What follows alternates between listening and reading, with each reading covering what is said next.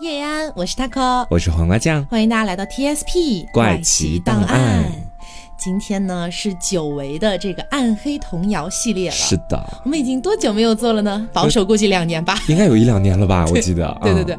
那之前做的暗黑童谣呢，我们也有把歌曲放出来给大家听。嗯。所以这期节目也是一样的，我们会把这个歌曲，哎，也给大家进行一个聆听的动作。是，准备好喽，有点恐怖哦。对，其实里面有些歌还真的蛮诡异的。对。哦。然后我不知道大家前段时间有没有刷到一个视频啊，就是我们国内的某一个那个游乐园，然后他们出。了一个中式万圣节的那种感觉啊，就是有很多那种中式的一些鬼啊、妖怪啊之类的，嗯，然后会在那边做一个大游行的感觉。山海经历的吗？是啊，不是不是，就是那种什么僵尸啊啊啊，哎，就丧呃，这这呃，中国的那种僵尸，你知道吧？嗯，就类似这种东西。然后呢，很多人就表示在看这样的一些内容的时候，就完全感觉到了和西式的恐惧的一种差别。嗯，就是大家可能看西式恐惧，可能更多的就是那种丧尸啊，就是血流成。河啊，这种感觉，对对。但是中式的好像真的更加的，就是直击中国人的心灵那种感觉，有点阴森的那种。对，嗯。所以，我们今天要讲的这些童谣里面呢，除了我们之前提到过的《鹅妈妈》童谣里面收录的一些欧美国家的这个恐怖童谣之外，嗯，还有一些是来自东亚的啊。哎，就希望大家在这个穿插的过程当中哈，能够体会到东西方的一个文化差距的碰撞，是包括恐怖的氛围的不同。好，那我们就先进入第一首啊，第一首歌它是来自鹅妈妈。童谣的，她的中文名字叫做《玛丽小姐真倔强》啊，它的这个歌词呢，其实并不是很恐怖的。它的歌词呢，就是玛丽玛丽如此任性，问你是否花开满园，银铃随风动，贝壳轻轻响，可爱的女仆们排排站，可爱的女仆们欢聚一堂，听着很乐观呐。对，听着是一首非常欢快的曲子啊。那我们先一起来聆听一下这首歌。好。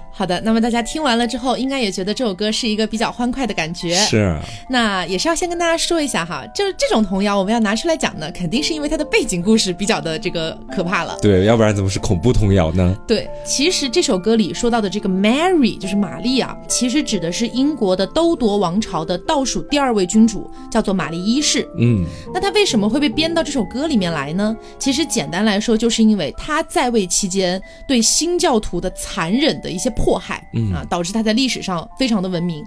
那他也是血腥玛丽的传说中的原型之一哦。哎，但是为什么要说是之一呢？因为大家知道血腥玛丽的这个传说，它背后的原型有太多了。对，我们保守估计可能有五十个，你知道？是。所以我们就今天来说一下这个玛丽一世，她发生了一个什么样的故事，被导致写到了这样的一个童谣里面去啊。这个玛丽啊，她有个母亲叫做凯瑟琳。嗯，凯瑟琳呢是一个非常相信天主教的一个西班牙公主。那玛丽的父亲呢是亨利八世，然后亨利八世啊，当时就想跟玛丽的妈妈离婚，嗯，他想跟这个凯瑟琳离婚，感情不和了。对，那前面有提到，因为玛丽的妈妈凯瑟琳是一个非常相信天主教的公主嘛，嗯，那么她的爸爸想要跟凯瑟琳离婚，所以就不惜背叛了天主教，啊，直接和罗马教皇决裂了。然后在国内开始扶持新教，然后从而去迫害原本的天主教徒。明白啊？那后来这里还有一个联动，就是后来亨利八世和一个人结婚了，就是他的相当于是玛丽的继母。嗯，玛丽的继母叫什么呢？叫安妮·柏林。我不知道大家还有没有印象啊？就是其实作为继母，安妮·柏林对玛丽非常非常不好，对她也进行了很多的这个童年的迫害。那安妮·柏林这个人是谁啊？是上一次我们聊黑暗童谣的时候里面唱到过的一首歌啊，London Bridge is falling down, falling down, falling down，还记得吗？嗯。然后是那首歌的很多很多传说当中的一个，就是指安妮·柏林后来的通奸和乱伦罪，唱的就是安妮·柏林。那其实是这个玛丽一世的继母。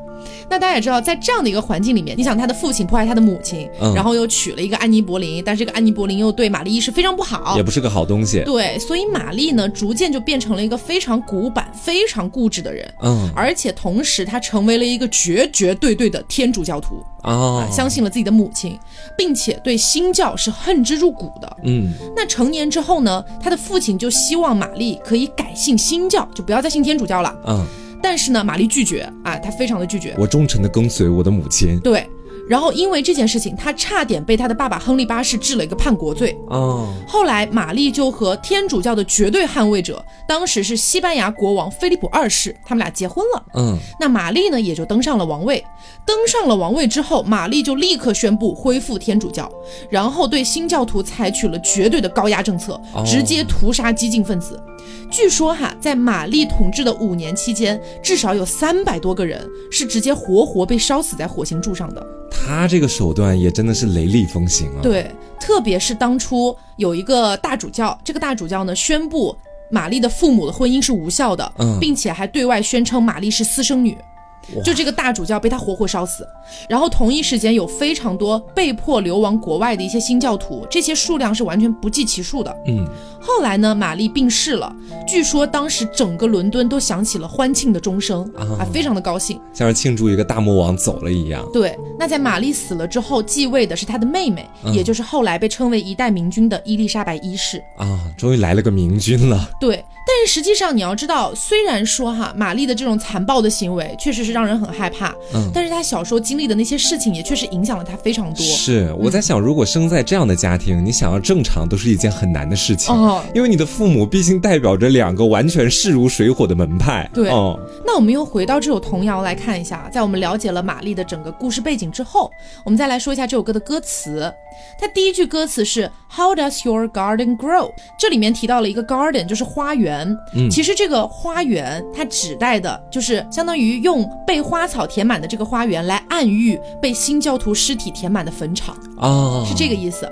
然后后面的歌词里面提到的一个 silver bells 指的就是银铃，然后 cockle shells 指的就是贝壳。嗯，银铃和贝壳这两个东西其实是指那些酷刑用的工具啊。然后后面不是有提到就是什么漂亮的女仆。pretty mates 这个东西，然后包括后面的 in a row 就是站成一排，嗯，这个指的就是一排一排的犯人，以及一排一排用来对犯人进行斩首用的装置。天哪！就这种表面上看起来非常的怎么说，给我一种春意盎然那种感觉的。对，这种歌曲背后竟然有这么残酷的一个现场。所以他整首歌根本就不是在唱欢快的事情，他是用一个小朋友们唱的童谣来暗喻当初发生的一些很残暴的故事。我的妈！就有一点像我们上一期提到的那个 rain na na na na 的，大家还记不记得那首歌？嗯，就是那个编一个玫瑰花圈，然后当时提到的是因为大家的黑死病。嗯啊，是这种感觉，是基本上都是感觉是糖里面又藏了一个有毒的东西。对对对。那我接下来也跟大家讲一个，就是糖里面藏了有毒东西的这样的一个故事吧。嗯，我个人觉得说这个糖也没有那么的甜哈。嗯。只不过它背后的那个故事确实也是足够吓人。那我接下来跟大家讲的一首歌呢，名字叫做《龙目歌》，也叫《笼中鸟》。嗯，就是你乍一听这首歌曲的时候，你会感觉到这是在某一种聚会的场合，大家玩游戏的时候一起去念的词，包。或是放的歌曲，这首歌的歌曲，它翻译过来的歌词是这个样子的：是笼子缝，笼子缝，笼子中的鸟儿无时无刻都想要跑来。就在那黎明前的夜晚，鹤与龟滑倒了，背后面对你的是谁？哎呀，最后一句好吓人啊！是我们先来听一下这首歌，感受一下哈。好。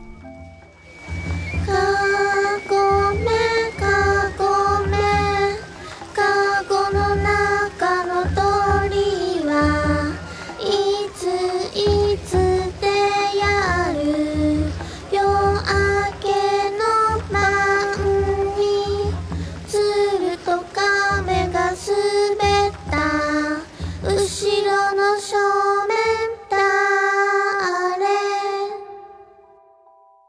好，那我们其实听完了之后，也能够感受到这首歌的氛围本身就是比较诡异的。其实，嗯，而且呢，我们前面不是说到这首歌一般是会在一个聚会场合或者玩闹的场合才会去放的嘛？嗯，那事实就是这个样子。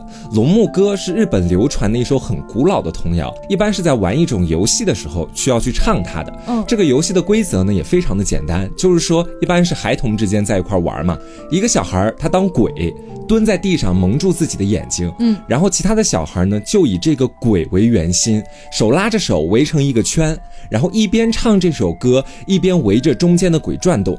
在这首歌唱完之后，然后在最中间的那个鬼当鬼的小孩就要猜在自己背后的究竟是谁啊？对，怎么有点像招鬼仪式啊？是，假设猜对了的话，那他正背后的那个孩子就来当下一个鬼，继续这样的一场游戏。嗯，所以说，我觉得说我看到这个游戏的规则的时候，我迅速的就觉得很不正常，有点四人拍肩的那种意思在里面。而且呢，一般来说，对于这种歌曲，它的解读是可深可浅的。嗯你从一个比较浅的含义去解读，无非就是小孩们在一起玩的一种游戏，唱的一首歌曲。嗯，但是如果你从一个比较深的含义去解读的话，就有很多不同的说法了。嗯，我们可以把这些不同的说法放在一块儿，跟大家一起来说一说哈。好，首先第一个说法是这个样子的，因为这个游戏它的规则是让中心的鬼去猜出背后的人究竟是谁，然后让他来做下一个鬼嘛。嗯，所以说就有了这样的一种说法，说是。在那个时刻，背后面对鬼的人，就可能是下一个要当鬼的那个小孩儿。嗯，他就是要代替笼中的鸟儿。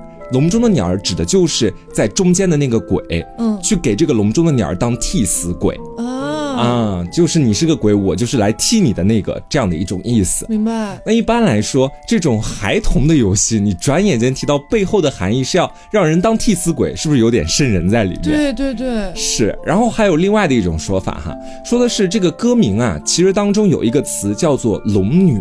嗯，龙是笼子的龙，女是女儿的女。嗯，龙女一般可以表示是一个孕妇的含义，因为就是孕妇的身体其实就像一个笼子。我产生了不好的联想。是。笼中鸟往往就象征着是孕妇肚子里面的胎儿，它与这首歌的歌名是对应的，所以说呢，就有了这样的一种说法，说是这个游戏其实源自于以前在日本古时候那些一直在宅府里面待着的女人，终于怀上了一个胎儿，那多一个孩子，往往就意味着说多一个人要分家产。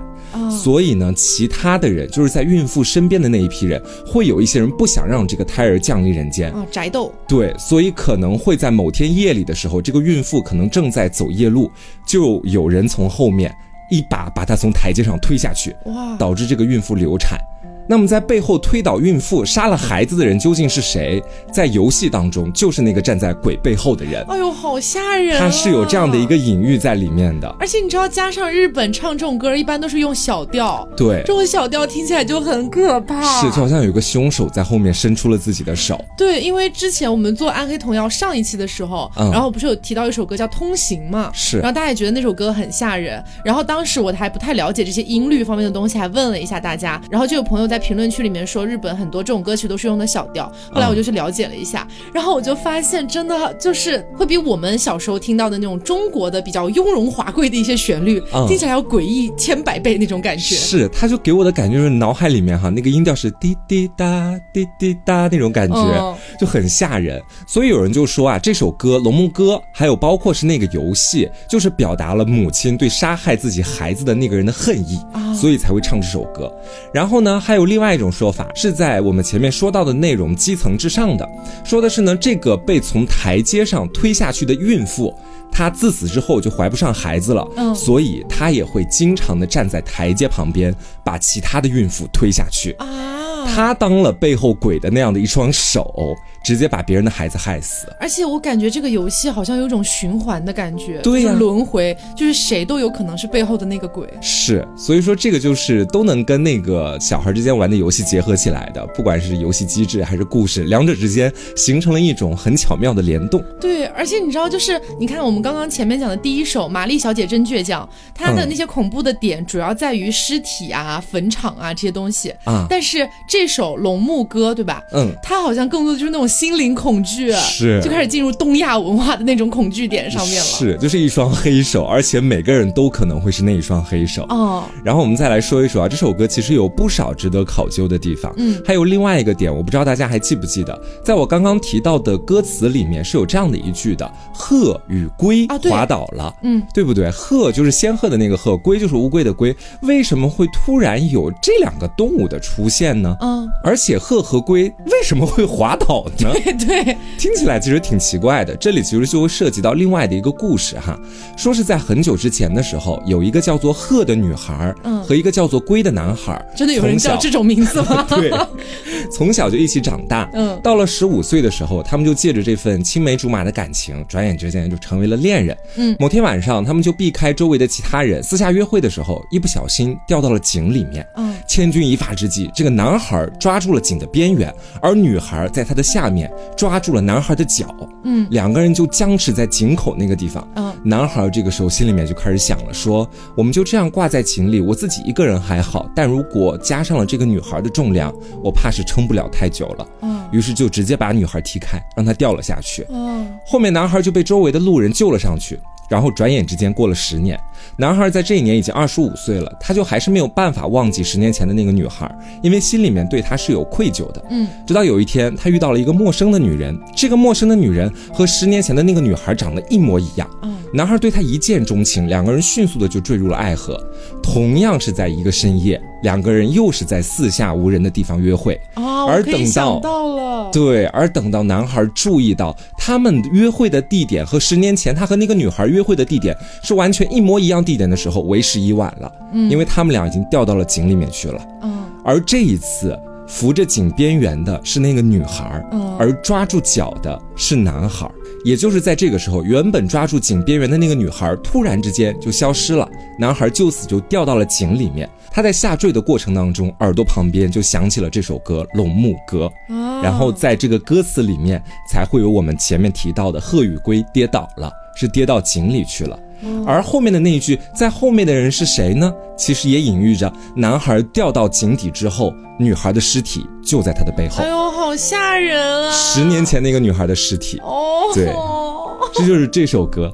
我觉得说这个故事真的是挺吓人的。对，而且我觉得就是像那种我们刚刚提到的《鹅妈妈》童谣里面的这些歌，它因为现在呢更加的广为流传了，就会改成那种小朋友可以听的那种欢快版本。是，但是像日本的这些小调，它还是小调，这还是很吓人。对，好，那么接下来来跟大家讲一个，就是稍微没有那么吓人一点的哈，给大家恢复一下情绪，好吗？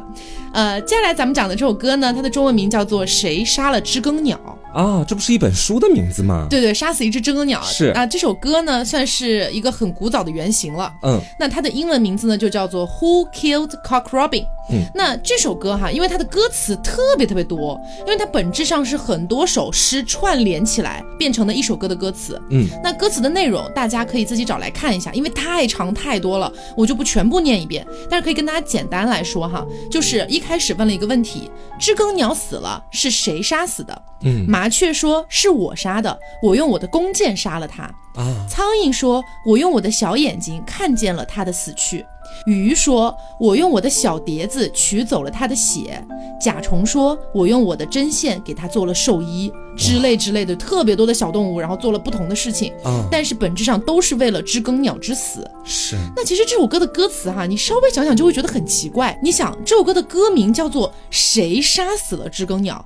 但是开头的第一句就是麻雀说：“我杀死了知更鸟。”嗯，那为什么还要问这个问题呢？是啊，对吧？所以大家会认为这首歌更多体现的是一种众人合力表现出的伪善哦，没有人真的在为知更鸟的死而感到痛心，或者说另一个更可怕的就是说，知更鸟的死本质上就是这些所有动物的合谋哦。是这样子的，这样子一提的话，我怎么觉得反而比前面的那个故事还要再让我觉得恐怖一点？是吗？就是表面上看起来是一个死亡案件，但实质上所有人都是凶手。对，所以这首歌的歌名叫《谁杀了知更鸟》，其实是所有人一起杀了知更鸟。啊，嗯，是这样子的。好，那我们就一起先来感受一下这首歌。嗯。Who killed Cock Robin? I set the sparrow with my bow and arrow. I killed Cock Robin. All the birds of the air fell a sighing and a sobbing when they heard of the death of poor Cock Robin. When they heard of the death oh, of poor Cock Robin. Who saw him? 然后呢，这首歌的创作背景分析有非常非常多，有和宗教信仰相关的，也有和王朝覆灭历史相关的，还有和神话传说相关的。但是呢，我都去看了一下哈，都去了解了一下。呃，前面几种呢，我觉得没有办法让我特别合理的去相信，我觉得有点牵强，而且有些冗杂。这里呢，我就只挑了和北欧神话相关的一个背景来说。嗯，那这个背景呢，首先大家确认一下，它是北欧神话，和我们之前讲的希腊神话不是一个派系，不是一个派系，是两件事情哈。嗯，就。北欧神话呢，相对来说就没有那么的淫乱了，你知道？不搞乱伦这些事情。对，我们来说一下，为什么大家觉得《谁杀死了知更鸟》这首歌和北欧神话有关系哈？嗯，是因为北欧神话里面有一个故事，这个故事呢叫做巴德尔之死。巴德尔是谁啊？他是奥丁和奥丁的正妻弗利嘉的一个儿子，他本质上呢是光明之神。那据说有一次，巴德尔做了一个梦到自己会死亡的噩梦。然后他就跟他的母亲讲了，他的母亲是弗利嘉，是这个婚姻与家庭女神。刚刚说了是奥丁的正妻，然后同时也是光明之神巴德尔和黑暗之神霍德尔的母亲。嗯，而且他的名字叫那个弗利嘉嘛，实际上他的名字就是星期五 Friday 的一个由来。那他的母亲弗利嘉知道了之后啊，就强制命令了世间一切的万物生灵，不管是活的还是死的，嗯，都必须要发誓永远不能伤害巴德尔。啊！然后所有生灵都发誓了，甚至北欧诸神还试验过，连诸神之中最厉害的武器什么呢？大家想想，诸神最厉害的武器是什么？什么？我雷神之锤。哦哦哦哦！哎，漫威里面好像有提到过。对，漫威里面有提到过，雷神之锤都没有办法伤害巴德尔哦。但是啊。只有瓦尔哈拉宫外的一株橡树上面的小小的一颗胡寄生，它没有发誓。嗯，这个胡寄生长什么样子哈？大家可能乍一听这个名字，有些朋友不了解，可能没有印象。但大家想一想，就是圣诞节。我们在圣诞树上会看到的那种红色的小果实，背后配上绿色的那个叶子，那个就是胡寄生。明白。当时就那个胡寄生他没有发誓，那但是弗利嘉觉得说你这个胡寄生也太小了，就这么小小的一个，你构不成伤害。对你也不足以对我的儿子堂堂的光明之神巴特尔造成什么威胁吧？嗯。于是他就没有管。但是在北欧神话里面还有一个人，他是谁啊？他是诡计之神洛基。嗯，其实大家如果去看漫威，如果说你单纯看了漫威，没有太了解过北欧神话的话，可能会有些人被漫威影响，以为洛基和索尔，也就是雷神是一辈儿的。其实不是的，其实，在真正的北欧神话里面，洛基和奥丁是一辈儿的啊，他俩是结义兄弟。那诡计之神洛基呢，就有点嫉妒啊，就觉得说凭什么就是世间万物都伤害不了巴德尔啊，还治不了你了。但其实洛基也有别的想法，不是单纯因为这样。嗯。于是呢，洛基就用那个胡寄生做成了一个矛，就在那个尖端的地方用的是胡寄生。嗯。并且和巴德尔的兄弟，就是那个黑暗之神霍德尔，他俩联手一起杀死了巴德尔。哇。但是弗利嘉这个时候他没有放弃希望，虽然说哈弗利嘉本身是代表富饶的一个神，因为他不是婚姻和家庭嘛这种东西，所以他没有办法去死亡之国，但是他还是找了一个人，这个人是奥丁的另一个儿子，叫做赫尔墨德。嗯，这个人呢是诸神的信使，就有点类似于我们前面提到的希腊神话里面的那个赫尔墨斯那种感觉啊，就传话的这么个意思。是，然后赫尔墨德就骑着奥丁的八足神马去了死亡之国，找到了死亡之国的女王海拉。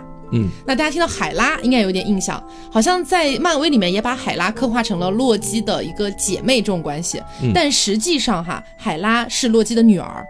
然后海拉当时作为死亡之国的女王，她就提出了一个条件，她说如果你要复活巴德尔的话，那就必须让万物生灵，也是不管死的还是活的，都必须要为巴德尔哭泣。那巴德尔就可以复活，万物生灵招谁惹谁了？一边发誓，一边还得为你哭泣。于是万物都哭泣了，唯独有一个女巨人叫做索克，因为她说呢自己住在地底，从来就不需要光明。嗯，所以我为什么要复活光明之神呢？所以她就不肯为巴德尔哭泣。也有一种说法说，这个女巨人其实就是洛基变的。哦，于是呢，巴德尔依然不能复活。而这个北欧神话里面的众神之王奥丁，他在整个事件发生之前就已经知道了巴德尔必死的这个预言。嗯，于是这个奥丁有点离谱，他就和一个女巨人叫琳达，他俩发生了关系。哎，生下了一个人，这个人是谁呢？他相当于是半神半巨人，他的名字叫瓦利。嗯，然后瓦力就拿着弓箭射杀了霍德尔，就是那个黑暗之神，和洛基联手的那个。而洛基他由于罪孽非常深重，所以众神就给洛基降下了一系列可怕的惩罚啊。这个惩罚一直惩罚到诸神的黄昏，那个时候洛基才挣脱。嗯，惩罚包括什么呢？让洛基的一个儿子变成狼，咬死洛基的另一个儿子，并且用被咬死的这个儿子的肠子捆绑住洛基，又让一条巨大的毒蛇一秒钟也不停歇的把毒液滴落在洛基的脸上。天，就这样子来惩罚他，然后要注意一下，就前面我们提到了瓦利这个名字，就是实际上奥丁有一个儿子叫瓦利，然后洛基也有一个儿子叫瓦利，他俩不是同一个人，所以大家不要把他搞混了。那不是说到诸神的黄昏，洛基才挣脱嘛？嗯，就以后我们讲完希腊神话，如果大家有兴趣，我们再讲讲北欧神话。是，就诸神的黄昏太复杂了，一样很复杂。对，这个地方就不要展开了。然后还有一种野史的说法，就我不知道大家听没听说过一个呃，相当于传闻吧，就是说只要是一对情侣或者一对爱人，他们站。在这个胡继生下面，然后接吻，他们就可以永生永世不分开。嗯，有这么一个说法。那也有一种野史的说法哈，这个我觉得就有点离谱，但但是可以跟大家分享一下。就是有一种说法说巴德尔后来其实被众神救活了。嗯，那弗利嘉就非常的开心，然后也放弃了仇恨，甚至还赐予了胡继生爱、和平和宽恕的意义。天哪！哎，并且许诺只要在胡继生下接吻的爱人，都会永不分离。你不觉得这个故事里面其实胡继生才是最聪明的那一个吗？就是他一开始的时候，第一次他会先选择对抗，哎，我就要跟你们不一样，我就要赐死光明之神，然后转眼之间又为光明之神哭泣了，你没发现吗？到后面还给他封了一个什么新的神和神力在里面是吗？对对对，赋了赋予了一个爱、和平和宽恕的意义。他真的是作恶也有，但是到最后他获得的成果远比他做的恶要多呀。呃，但是我觉得这个野史的说法其实是不太足以相信的啊啊，因为不太算是那种正史里面的东西。嗯，不过大家有没有发现啊？就是巴德尔之死和知更鸟之死其实是有一点类似的啊，对，就是因为我们前面不是提到知更鸟之死，它也就是展现了非常非常多的动物，不管是为它做寿衣，还是为它缝制东西，还是为它掘墓等等的，嗯，都是在为这个知更鸟之死去做一些自己的好像是努力的感觉，嗯，而巴德尔之死里面也是一样的，就是所有的生灵都在为他发誓，为他哭泣，但是这些万物生灵是真的自愿的吗？嗯，就是这是另一个问题，是，所以这首歌其实是更偏向于哲学意义上的了，是一种思考，我觉得，嗯，是的，嗯。那我们刚其实讲完了，就是较为复杂的北欧神话。接下来给大家来一个真的特别简单的，而且很多人真的是从小听到大的歌曲，叫做《两只老虎》啊！你是不是拿来凑数的？我不是拿来凑数的，就是我是这么觉得的哈。两只老虎它背后的故事呢，你要说它完全是特别黑暗、特别作恶的那种故事，其实也没有。嗯，但是你思来想去，你会觉得说这首歌它里面的一些歌词背后确实是有一些含义在里面的。嗯，啊，我们来给大家讲一讲。不过在之前还是先跟大家来说一下这首歌的歌词吧，好吧？两只老虎，两只老虎跑得快，跑得快，一只没有眼睛，一只没有尾巴，真奇怪，真奇怪。哎，其实你这么念出来还是有点有点奇怪的。突然觉得奇怪了吧？为什么没有眼睛？为什么没有尾巴呢？嗯，我们先来听一下这首歌。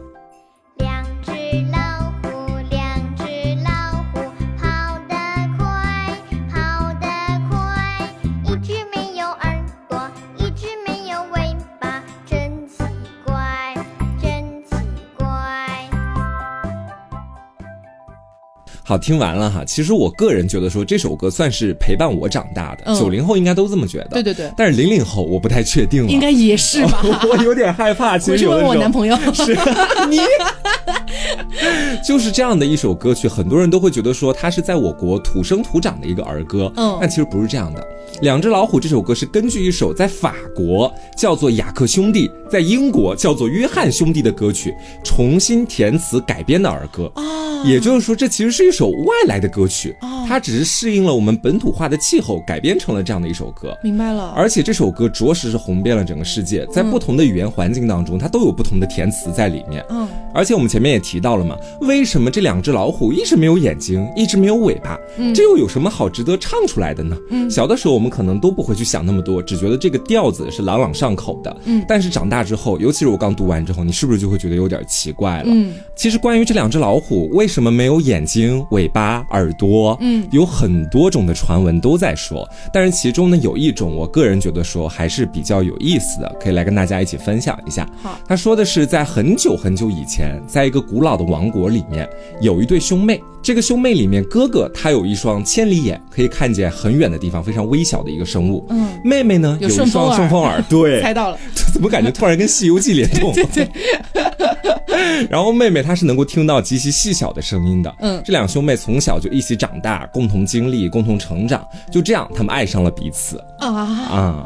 但是近亲之间的相爱肯定是不为人所允许。在希腊神话里面是可以的。是，但是我们得回到这里。好。而且呢，还是会被很多人去唾弃的。嗯，所以在他们两个相爱的事情公开了之后，他们的父母大发雷霆，街坊邻居也都是议论纷纷。嗯，全世界感觉都要拆散这一对恩爱的情侣。但是深陷在爱河当中的这两个人，为了证明属于他们自己的爱情，哥哥就选择自己戳瞎了自己的双眼，妹妹就选择自己弄聋了自己的耳朵。他们觉得，既然这个世界没有办法去包容他们，那么他们宁愿不去听，不去看这个世界上纷纷扰扰的一切。所以说，故事传到了今天，兄妹二人就变成了故事当中的两只老虎。哦，一只没有眼睛，一只没有耳朵。所以这首歌可能一定程度上还是一个骨科的故事。是，它背后是有这样的一种传闻和说法在其中的。故事大概就是这样，而且它其中我们前面也说到，有一些近段的内容，我们就。不给大家去做展开的那种探讨了，嗯，只是把这个传闻拿出来和大家分享一下，感受一下它背后的故事。然后值得注意的是，《两只老虎》这首歌在进入我国之后，在不同的历史时期，它是有一个不同的填词的，嗯，甚至其中的有一部分填词还具有一定的革命意义在其中。那我觉得说，其实革命意义就不算是在这个黑暗童谣的范畴之内了，嗯，只不过是给大家科普一下，我们从小到大听的这首歌曲，它还有很多其他的变种，嗯，啊，在我国的这个第二次国内革命战。争的时候，光明童谣对，就把这首歌改成了土地革命歌。嗯，而且在电影《闪闪的红星》当中就有这样的一个唱段，大致唱的就是打倒土豪，打倒土豪，何烈身，何烈身，我们要做主人，我们要做主人，分田地，分田地。哦，啊，当时其实也是借着他这个朗朗上口的曲调在民间传唱，也对我国的怎么说呢，整体的历史有了一定的参与感在其中。打倒土豪，大刀土豪，何烈生，何烈生。就这样，明白了。突然觉得好不适应啊，因为从小唱的都是两只老虎。对，好的，那么我们感受完了这个光明童谣之后，我们再回到这个黑暗童谣。好，接下来我会跟大家再分享一首比较短小，但是我觉得还蛮可怕的一首歌。嗯，这首歌呢，它的名字叫做《一个扭曲的男人》。听名字就不像是一些童谣啊！我的天哪，他的歌词大概的意思就是有一个扭曲的男人。走在扭曲的路上，他捡到了一个扭曲的六便士，在一个扭曲的台阶上买了一只扭曲的猫，猫捉了一只扭曲的老鼠，他们全都住在一起，住在一个扭曲的小房子里啊！哦，我怎么突然觉得这首歌的那种就是社会意义和现实意义对扑面而来？哎，我们先来一起听一下，嗯。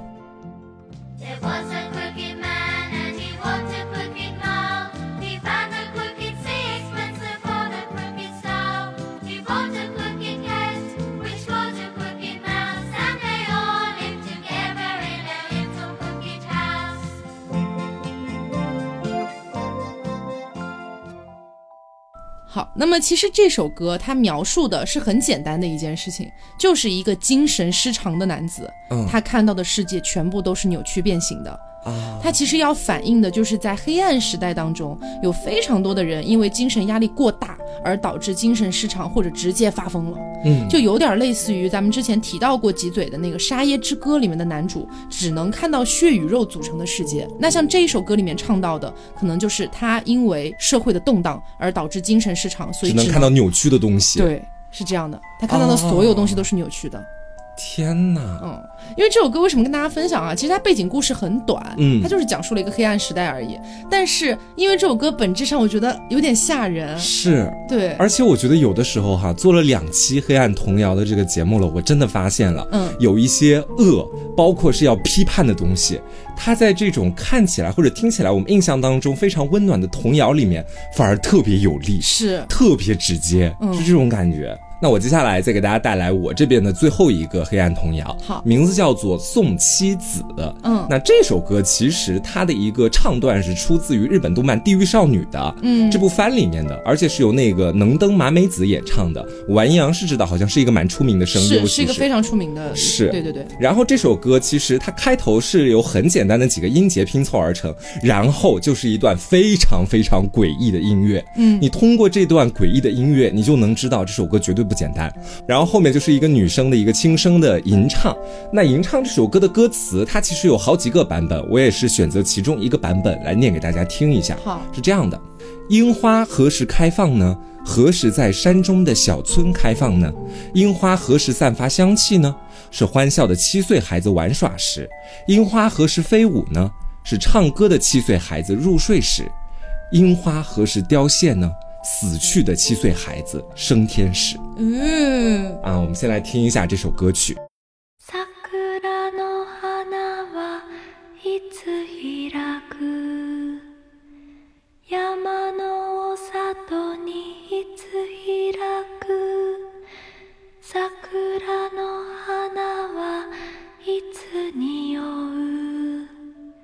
那其实我们前面也说到了，这首歌它是出自于那个《地狱少女》这部番里面的，嗯，我们也不给大家过多的剧透了。那我们只简单讲述一下这首歌的一些设定啊，说的是其实在日本每年的三月十五到四月十五。这个期间是叫樱花节，也叫樱花季。嗯，那这个节日在日本其实已经有一千多年的历史了。那樱花它从花开到花谢的时间，一般来说只有七天。嗯，所以呢，也有樱花七日这样的一种说法。嗯，那现在的日本人度过樱花季的方式就比较自然了，就比方是说在樱花树下面喝酒啊，吟诗作对呀，然后一醉方休啊，年轻的男男女女们就在樱花丛里面追逐嬉戏啊，谈情说爱啊。嗯，现在都是这么过的。但是在古代的日本。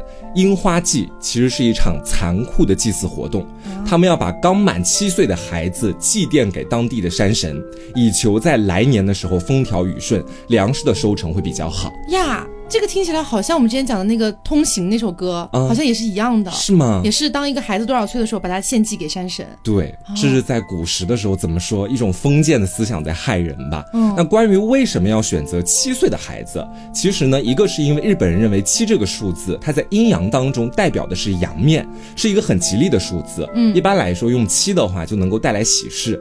另外一个角度也跟我们前面所说到的樱花七日有一定的关系。嗯啊，从某种角度上来。说七天樱花从花开到花谢也是一个轮回，有这样的一个意义在其中。然后我们再说到《地狱少女》的这部番哈，这部番的女主角呢名字叫做研磨爱，她其实就是我们前面所说到的那个要被献祭给山神的孩子。那在研磨爱生活的那个村庄里面，也有樱花季这样的一种习俗。然后再加上研磨爱的一些个人的经历啊，包括种种的巧合，他被同村的人就认为是一个不祥之人。最终从那么多孩子当中，就选择了七岁的研磨爱，决定把他献祭给山神。嗯，然后在整个剧情里面，无非就是年幼的少女，她就。走上了一条注定要赴死的道路，然后在这中间，她还遇到了一个一直说要保护他的男孩，没想到最后这个男孩成为了送他去上路的那样的一个人。嗯，那我们说女主在万般的无奈和绝望之下，她就怀着这种惋惜和恨意，唱出了《送妻子》这样的一首歌曲。也正是有这样的一个剧情展开，才会有这首歌里面的那一句“樱花何时凋谢呢？死去的孩子升天之时。”嗯，因为像《地狱少女》这部番我没有全部看完，是我只是看了一些，因为它确实也是很热门、很热门的一部了。嗯，然后我看的时候，主要是感觉它有点像单元剧，就可能几集里面是在讲一个故事，然后这个主人公跟严木爱签订了契约啊，然后严木爱要去帮他实现一些这个事情，所以可能呢都是在送妻子这件事情之后。对。然后啊，他成为了一个怎么说呢？半人半鬼，或者半人半仙，穿梭阴阳两界，对对这么理解。这种感觉的一个角色，然后他去帮助不同的人去实现这种东西，但是可能会拿走他们其中的某一些部分哦，这种感觉。明白，嗯。好的，那么最后呢，还是给大家分享一首来自鹅妈妈童谣的一首歌。嗯，这首歌也很简单，但是我觉得很吓人。这首歌的名字叫《彼得彼得吃南瓜的人》，就是 Peter Peter Pumpkin Eater。然后呢，这首歌的歌词是：吃南瓜的彼得有个老婆，却留不住他。嗯，于是彼得把它放进南瓜壳里，这样就能永远拥有它。哦，就是很诡异。我们先来听一下，那我们先来听一下。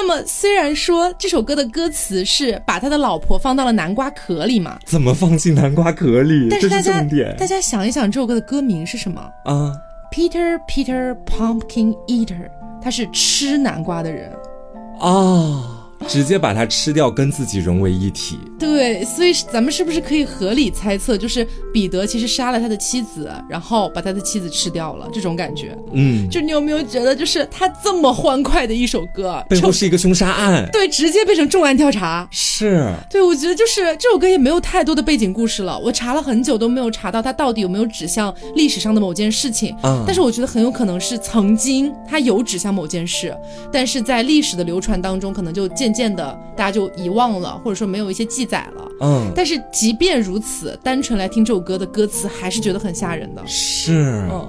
所以这就是今天要跟大家分享的，一共七首，哎，刚好也是七，嗯，哦，吉利，又是一个轮回，哦，是个吉利的 吉利，吉利，吉利，对。那今天就给大家分享了七首，这个算是比较暗黑的一些童谣，嗯。那么其中的话呢，就像我们提到的，可能这个呃两只老虎里面，它也有一些不是特别暗黑的部分，嗯，希望大家可以做一个区分，这样子。是。然后我自己也说一下，就是我对于我们今天讲到这么多故事里面所能够看出来的东西方的这种恐怖童谣的差异啊，嗯，我刚刚自己也想到了，就是感觉在东方，我们今天说。说到日本，说到我们自己的国家，嗯的这几首童谣的时候，你会觉得好像背后它所涉及到的那个凶手这个词，嗯，它其实更像是一个黑影或者是一双手，对，不明确，嗯。但是在西方那边，你讲到的那么多故事里，我感觉它是一个很明确的指代对象，嗯，包括他吃了人还是杀了人或者诸如此类的，对。这其实也就是为什么，当我们去讨论要做什么凶杀案的时候，我个人会更倾向于做东亚的一些凶杀案。就是我觉得只有东亚才懂东亚的一些可怕的点，是这种感觉，他们才能营造出我们觉得可怕的氛围。对，就像可能西方人他们觉得，比如说密尔沃基怪物，他们觉得很吓人，杀了那么多人，还砍了头，还收藏起来什么的。但是像这种血腥恐惧，其实我觉得一般来讲也就还好，可能中国人会觉得比较恶心。对，包括是我觉得面对这种类型的案件，你就是刚看到或者刚听到。第一秒你会觉得哦，怎么会这样子？对，但是它不会在你脑海中留存太久。嗯，但反观在东方这边，它是你越想 越觉得可怕的。对，这就是为什么前段时间有两部这个恐怖片都比较火啊。嗯，其中一部是温子仁导演的这个《致命感应》。还有一部呢，是来自于这个东南亚地区的一部灵媒啊。那知道我知道这两部片呢，它都是有一个褒贬不一的感觉啊。嗯。但是说句实话，我单纯是我个人的感受，好吗？我作为一个观影人，我个人的感受，嗯，致命感应真的好难看。我还都没看呢。我不过我个人确实觉得灵媒这个名字更吸引人一点。对，虽然有些人会觉得灵媒最后的那个结局有一点扯，但是我觉得它逻辑上是对得上的，可能只是拍的时候没有。呈现出一个比较好的手法，嗯，但是致命感应真的让我觉得，哇塞，我这两个小时看了个大烂片，这种感觉，真的，我在浪费时间。单纯代表我个人啊啊，你喜欢致命感应是你的自由，我讨厌致命感应也是我的自由。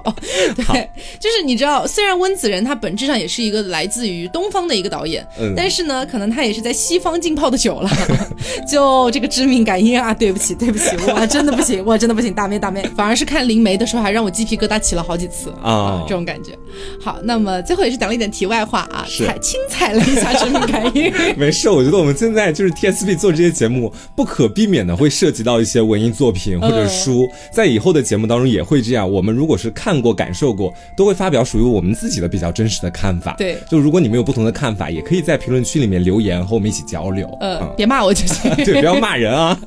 好，那么今天的节目就到这里了。最后也是聊点轻松的，让大家稍微放松一下了。是，因为其实我觉得前面就是。放的几首歌还是有一点吓人的，对，希望你的夜晚不要做噩梦啊。好，那么今天节目就到这里了，我是 taco，我是黄瓜酱，那我们下周再见喽，拜拜。